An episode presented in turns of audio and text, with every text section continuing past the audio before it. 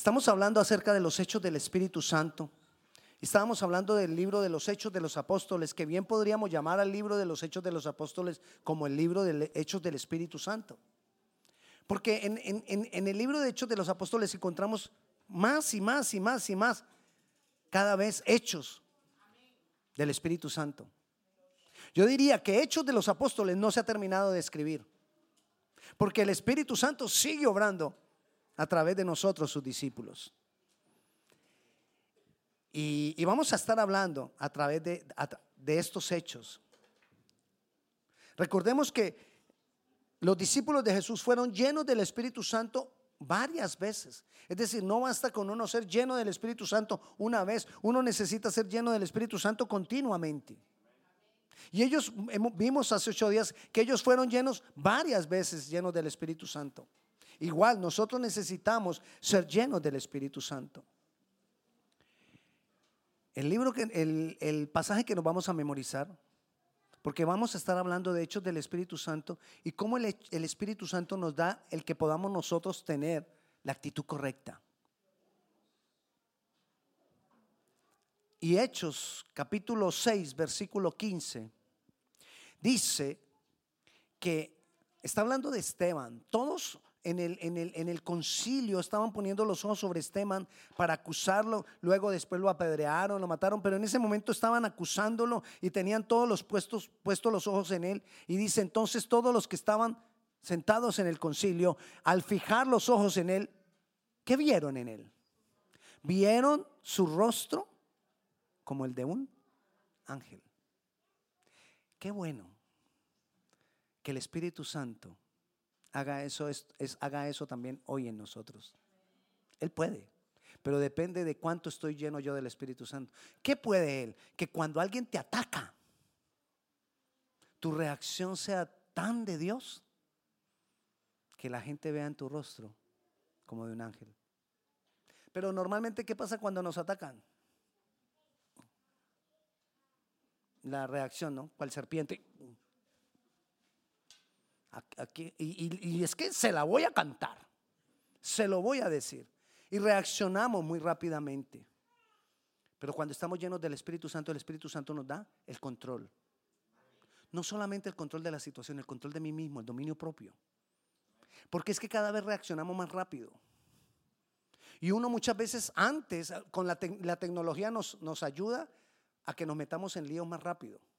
Porque uno antes, uno podría decir, no, pues cuando lo vea, le voy a decir su poco y esto y lo otro. Entonces nos daba tiempo a cuando lo veamos. Pero ahora con la tecnología no tengo que esperar a cuando lo vea. Eso cuando estoy enojado inmediatamente empiezo a escribirle y a mandárselo por, por un mensaje de texto. Y como estoy tan bravo, lo voy a poner en Facebook porque que todo el mundo sepa lo que esté ha hecho. Ya tarde. Pero el Espíritu Santo nos da el equilibrio, el balance, la actitud correcta. Y vamos a verlo en diferentes aspectos aquí, cómo el Espíritu Santo obra en nosotros y nos da la actitud correcta. Comenzamos, estamos mirando de manera cronológica cómo se manifestó el Espíritu Santo en el libro de los Hechos y vamos a continuar ahora en el capítulo 6, cómo se fue manifestando. Perdón, en el capítulo 5, cómo se fue manifestando el Espíritu Santo. Más y más y más. Miremos Hechos capítulo 5, verso, verso 33. Pedro y Juan estuvieron predicando el Evangelio y por cuanto estuvieron predicando el Evangelio, los líderes, los gobernantes, los religiosos de la época se levantaron contra ellos y querían matarlos por predicar a Jesucristo. Y miren lo que dice el versículo 33. Ellos, oyendo esto, se enfurecían y querían matarlos. ¿Qué querían hacer con ellos? Matarlos. Versículo 34. Mira cómo lo que hace Dios. Dios levantó un hombre dentro del mismo concilio que los defendiera. Cuando nosotros estamos llenos del Espíritu Santo, el Espíritu Santo va a levantar quien te defienda. La persona que menos esperamos. Mire a quién le levantó a ellos. Entonces levantándose en el concilio un fariseo llamado Gamaliel, doctor de la ley, venerado de todo el pueblo, mandó que sacasen fuera por un momento a los apóstoles y luego dijo, eh, vayamos al 38 para que miremos lo que les dijo. Ahora os digo, apartaos de estos hombres y dejadlos. Porque si este consejo o esta obra que ellos andan, eh, andan haciendo se desvanecerá, si es de los hombres se desvanecerá, mas si es de Dios no la podréis destruir, no sea tal vez hallados luchando contra Dios. Uno venerado por ellos fue al que Dios levantó por medio del Espíritu Santo para que los defendiera. Nosotros no sabemos Dios a quién va a levantar cuando nos defenda, para que nos defienda cuando nosotros estamos siendo llenos del Espíritu Santo. Recordemos que venimos mirando, los discípulos estaban llenos del Espíritu Santo. Entonces la protección siempre iba a venir sobre ellos. ¿Por qué? Por el Espíritu Santo. Porque estaban buscando ser llenos del Espíritu Santo. Porque una y otra vez eran llenos del Espíritu Santo de Dios. Pero también el Espíritu Santo nos da la actitud correcta cuando somos perseguidos, cuando somos atacados, cuando somos amenazados.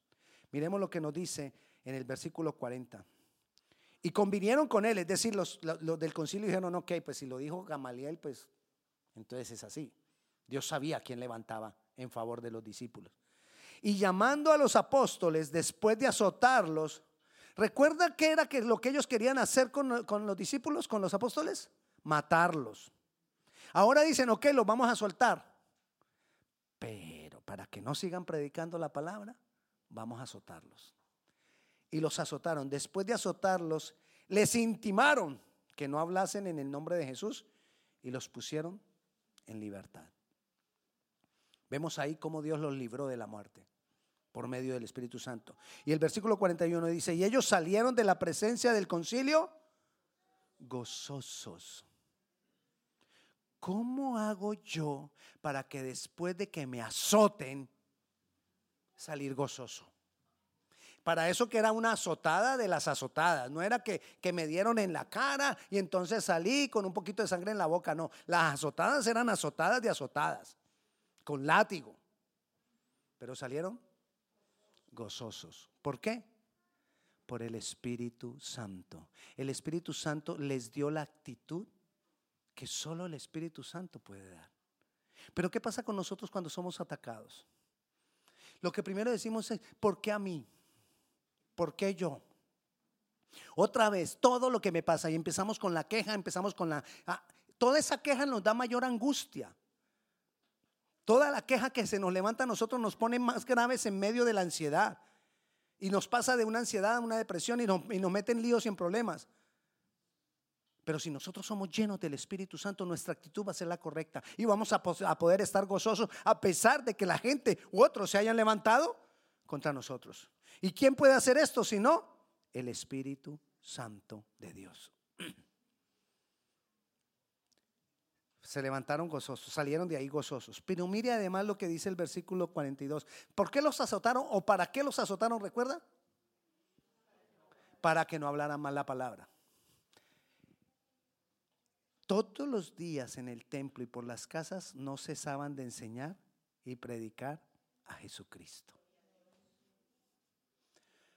Cuando nosotros nos llenamos del Espíritu Santo, el Espíritu Santo se vuelve a nosotros como en una dinamita. Eso fue lo que hizo con ellos. Fue como dinamita, les dio poder para levantarse en contra de toda intimidación. El enemigo siempre nos va a querer intimidar a que nosotros no hagamos la voluntad de Dios. ¿Cuál es la voluntad de Dios? Ayúdeme a construir, construyamos juntos. Hábleme, ¿cuál es la voluntad de Dios para nosotros? ¿Que qué hagamos? Que sigamos su palabra. Entonces, ¿qué va a hacer el enemigo? Impedir que ni siquiera la leas. Porque si no la lees, ¿cómo la vas a seguir? Entonces va a impedir que la leas. Pero si yo estoy lleno del Espíritu Santo, voy a ser dinamitado por el Espíritu Santo, voy a tener poder para buscar más de la palabra. ¿Qué quiere Dios que hagamos? Dígame más. Dijeron una cosa, ¿qué más? Ser obedientes. Entonces el enemigo va a querer que tú no obedezcas.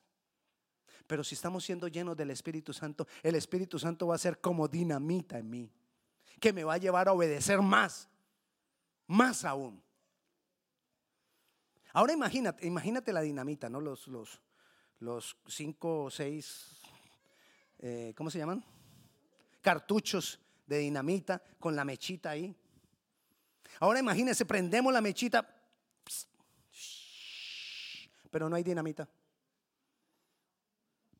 ¿Qué pasa? ¿Qué pasa? Nada. No pasa nada.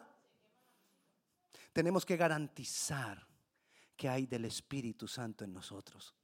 Porque cuando somos llenos del Espíritu Santo, cuando tenemos del Espíritu Santo en nosotros, ahora sí. Y el Espíritu Santo me va a dar ese poder para hacer todo lo que Él está esperando que yo haga. Todo lo que el Padre está esperando que yo haga. Dios quiere que nosotros podamos tener la actitud correcta, que podamos estar gozosos aunque, nos, aunque se nos levanten contra nosotros, que nosotros podamos hacer la voluntad de Dios por medio del Espíritu Santo en nosotros. Continuando ahí estudiando en el capítulo 6, nos habla de Esteban. Dice en, en capítulo 6, versículo 8, que Esteban lleno del Espíritu Santo, lleno de poder y de gracia estaba lleno de gracia. Y como estaba lleno de gracia, entonces se levantó a predicar también de Jesucristo. Pero yo quiero que miramos la forma en que él predicaba, también en el concilio. Versículo 10. Pero no podían resistir la sabiduría y al espíritu con que hablaba. A veces nosotros nos ponemos a hablar de Cristo con otros y terminamos en una pelea. No, que mi Dios es el verdadero, no, que el tuyo y que no sé qué, y que yo no sé cuánto, y que ustedes creyeron en esto y nosotros creemos, y, terminamos discutiendo con la persona hasta que la persona me dice, no, nos llega a decir, no me vuelvas a hablar de Dios para que no peleemos. Y cerrada la puerta ya no les puedes hablar de Dios. ¿Por qué? Porque te pusiste a pelear. Pero cuando somos llenos del Espíritu Santo, el Espíritu Santo nos da la sabiduría para hablar, para hablar con amor, y las personas no van a poder resistir la sabiduría con que hablamos. Necesitamos la llenura del Espíritu Santo. Necesitamos ese obrar del Espíritu Santo. ¿Y sabe qué hicieron entonces los hombres al ver que no podían contra la sabiduría que había en Esteban por medio del Espíritu? Dice el versículo 11 que entonces ellos sobornaron a unas personas y le pagaron a unos dinero para que atestiguaran falsamente contra Esteban. Dice ahí, entonces sobornaron unos para que dijesen que él había oído palabras blasfemas, contra, que él había dicho palabras blasfemas contra Moisés, contra Dios, y arman todo un complot en contra de Esteban. Recuerde que estamos mirando lo que hace el Espíritu Santo y cómo el Espíritu Santo nos da la actitud correcta. Entonces, ahora pasamos al versículo 15, que fue el que le dije que nos vamos a memorizar. Todos pusieron los ojos sobre Esteban. Todos los que estaban sentados en el concilio, al fijar los ojos en él, ¿Qué vieron en Esteban? Su rostro como de un ángel. ¿Por qué? Por la presencia de Dios. Y todos lo ya habían traído los testigos. Estaban armando todo una falsedad en contra de Esteban. Esteban seguía tranquilo, en paz, mostrando la presencia de Dios en él. Así como cuando un compañero de trabajo te va y te acusa ante el jefe algo que tú no has hecho para que te pongan problema y quizás para que te echen y él quedarse con tu puesto. Así con la misma cara que tú pones, como de ángel. Esa debería ser la actitud nuestra. Pero muchas veces nosotros no ponemos cara de ángel. Eso no, eh, voy a hacer esto y voy a ir al servicio de yo no sé qué y te voy a acusar. Armamos pues. Pero mira lo que puede hacer el Espíritu Santo. El Espíritu Santo puede transformarlo todo. El Espíritu Santo puede cambiarlo todo el Espíritu Santo obra en favor de nosotros. Dice ahí que entonces buscaron esos testigos falsos. Y, sin temor, en el capítulo 7, usted va a encontrar que, que, que Esteban se levanta a predicar en contra de todas esas personas todo lo que habían hecho con Jesús. Y les dijo, ustedes hicieron mal y nuestros padres nos enseñaron esto y ustedes han estado en contra de nuestros padres. Más se enojaron contra él, más estaban bravos con Esteban. Pero mira lo que dice el versículo 54 del capítulo 7. Oyendo estas cosas se enfurecían en sus corazones y crujían los dientes contra él. Versículo 55. Pero Esteban, lleno del Espíritu Santo. Esteban lleno del Espíritu Santo. Puestos los ojos en el cielo, vio la gloria de Dios. ¿Quieres ver la gloria de Dios? Necesitas ser lleno del Espíritu Santo. Necesitamos buscar esa llenura, anhelar esa llenura, buscar más y más de Él, buscar más y más de la llenura de Dios, buscar más y más de ese obrar de Dios. Y entonces ahí deciden apedrearlo. Él vio a Jesús ahí a la diestra del Padre. ¿Quieres conocer más a Jesús? Necesitas ser lleno del Espíritu Santo. ¿Quieres recibir respuesta de Jesús? Necesitas ser lleno del Espíritu Santo. Y entonces decidieron ellos apedrear a Esteban. Dice el versículo 59 y apedreaban a Esteban mientras él invocaba y decía, ¿qué decía? Señor Jesús, recibe mi espíritu. ¿Usted recuerda que alguien haya dicho algo parecido antes de morir? ¿Quién?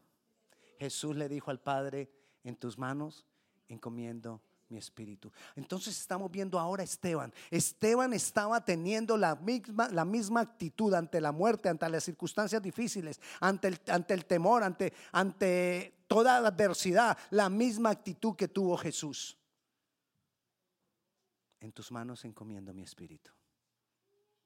Nosotros necesitamos la llenura del Espíritu Santo para poder tener las mismas actitudes de Jesús. Ahora estamos viendo la misma actitud de Jesús ante la muerte, pero nosotros tenemos que tener la misma actitud de Jesús ante todas las cosas, ante cada situación, ante, cada, cada evento que pasa en nuestra vida. Tenemos que aprender a tener la misma actitud de Jesús. ¿Y cómo saber cuál es la misma actitud de Jesús? Por medio de la llenura del Espíritu Santo. No hay otra forma. No busques otra forma. No hay molde. No hay, no hay fórmula, busca la llenura del Espíritu Santo. Busca más. Y no solo eso, versículo 60. Y puesto de rodillas clamó a, gran voz, Señor, no les tomes en cuenta este pecado. ¿Qué les dijo, Señor? Perdónalos por lo que están haciendo. ¿Quién dijo eso? Jesús en la cruz, ante la muerte. Lo mismo está haciendo Esteban. Es decir, nos está mostrando esto, que la única manera que nosotros podemos tener las mismas actitudes de Jesús ante cualquier situación es por medio de la llenura del Espíritu Santo. Nosotros tenemos que preguntarnos en cada situación, ¿qué haría Jesús en mi caso? Estoy siendo afrentado, estoy siendo eh, atormentado, estoy siendo perseguido, me siento mal por esto, me siento mal por otro. ¿Cuál debe ser mi actitud? ¿Cuál debe ser la actitud correcta? ¿Cuál podría ser? Pues la, la respuesta es fácil, la misma de Jesús. Sí, pastor, ¿y cómo logro yo tener la misma actitud de Jesús? Buscando la llenura del Espíritu Santo. No hay otra forma. No hay otra forma. Ojalá nosotros nos pudiéramos poner un letrero acá, en cada situación, y poder de preguntarnos en cada situación, Q, H,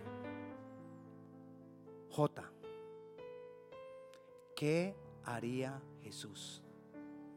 En cada situación, ¿qué haría Jesús?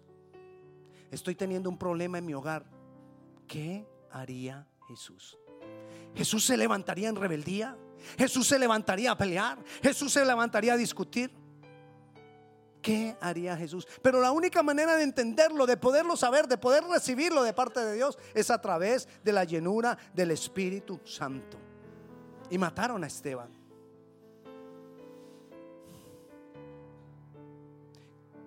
Dice ahí que quien estaba apoyando la muerte de Esteban era Saulo. Capítulo 8, versículo 1 dice, y Saulo consentía en su muerte. Saulo consentía en su muerte. Dice también el versículo 58 del capítulo 6 que Saulo guardó las ropas de los que estaban apedreando a Esteban. Saulo, ¿quién es Saulo? Saulo, quizás es aquí la primera parte de la Biblia que se nombra Saulo, pero Saulo fue el que después, convertido a Jesucristo, cambiado el nombre de él por Pablo, escribió la mayoría del Nuevo Testamento. ¿Por qué? Por la obra del Espíritu Santo. Saulo amaba a Dios, pero estaba confundido, estaba haciendo las cosas cerradas y creía que la mejor manera de servir a Dios era matar cristianos. esa nueva secta que había aparecido según él. Y mataba a cristianos y los encarcelaba. amaba a Dios, pero tenía una actitud incorrecta. ¿Quién le dio la actitud correcta? El Espíritu Santo. ¿Qué debo hacer hoy con esto, con aquello? ¿Quién te va a decir lo que debes tú hacer? El Espíritu Santo. El Espíritu Santo te va a dar a ti la solución. El Espíritu Santo te va a dar la guía. El Espíritu Santo va a hacer que las cosas cambien. El Espíritu Santo va a levantar, como vimos al principio, va a levantar personas de donde no nos imaginamos para que vengan en defensa nuestra. El Espíritu Santo es el que el que va a hacer cada, cada cosa. El Espíritu Santo me levanta cuando estoy caído. El Espíritu Santo me da fuerza. El Espíritu Santo también me revela cuando no entiendo lo que está pasando. ¿Cuántas veces empezamos a ver alrededor de nuestras vidas pasar cosas que no entendemos por qué? ¿Cuántas veces de pronto no nos sentimos tan agobiados que hasta de temor nos llenamos sin entender por qué pasan esas cosas? ¿quién podrá solucionar eso? No vamos a decir, ¿quién podrá defendernos? Por favor. El Espíritu Santo es la solución. El Espíritu Santo es la salida. El Espíritu Santo es lo que eh, Jesús ha dejado hoy en este tiempo para nosotros. Jesús se fue, Él resucitó, Él partió y dice la palabra ahí, dice Él, lo leímos ahora en medio de la alabanza yo rogaré al Padre y os dará el otro consolador para que esté con vosotros para siempre, el Espíritu de verdad, el cual el mundo no puede recibir, el mundo no lo puede recibir porque no lo ve. Pero ustedes sí, dijo, dijo Jesús, porque está en vuestros corazones. Pero ¿qué sacamos con tener el Espíritu Santo en nuestros corazones y no buscarle, y no relacionarnos con Él, y no hablar con Él? El Espíritu Santo está ahí esperando por ti. Dios es muy respetuoso y Él no se va a meter donde no lo invitan.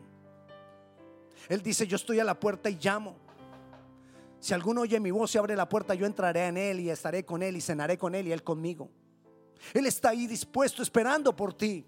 Él anhela cambiar las cosas en tu vida, pero Él está esperando que tú le autorices. Y no es el hecho de que yo le diga, Señor, ya estás autorizado.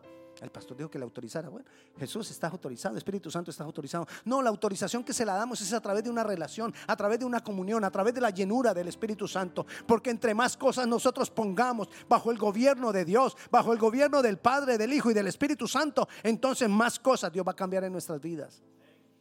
Él está ahí. Él está esperando por nosotros. Él está esperando para que nosotros le busquemos. Él está esperando por hacer milagros. Porque Él es un Dios de milagros. Él ni siquiera se necesita proponer hacer milagros. Los milagros fluyen de Él. Entonces cuando nosotros estamos llenos del Espíritu Santo, Él no se va a proponer hacer milagros para ti. Eh, milagros van a fluir. Solo porque Él está ahí manifestado en ti. Cosas van a cambiar. Cuando no encuentro la dirección de Dios que hacer, busco la llenura del Espíritu Santo. Muchas voces van a hablarte a tu corazón. Muchas voces van a, querer decirte qué hacer. Muchas voces van a traer un mal consejo. Pero cuando tú te metes de una manera personal con el Espíritu Santo, vas a encontrar en Dios y te vas a sorprender cuando Dios te dice, ¿cuántas personas están erradas alrededor nuestro? ¿Cuántas personas están equivocadas alrededor nuestro? Pero el Señor nos da el equilibrio. Pero el Señor nos da la actitud correcta. A lo que yo te quiero invitar en esta tarde es a que nosotros le digamos al Señor, Señor, yo quiero más de esa. A que nosotros busquemos la llenura. A que nosotros insistamos en tener esa comunión con el Espíritu Santo de Dios. A que tú le puedas decir cada vez al Espíritu Santo de Dios, Espíritu Santo de Dios, aquí estoy, aquí estoy. Quiero más de ti. Así que yo te invito, pongámonos de pie y vamos a decirle eso al Señor. Señor, te damos gracias por tu palabra. Te damos gracias por el Espíritu que tú nos has dejado. Te damos gracias, Señor. Ahora clamamos, Padre Celestial, para que tú nos des más y más de tu Santo Espíritu. Llénanos con tu Santo Espíritu. Cada día, Señor, llénanos con tu Santo Espíritu. Te damos gracias, Dios, por tu bondad y por tu misericordia. Te damos mil gracias, Señor.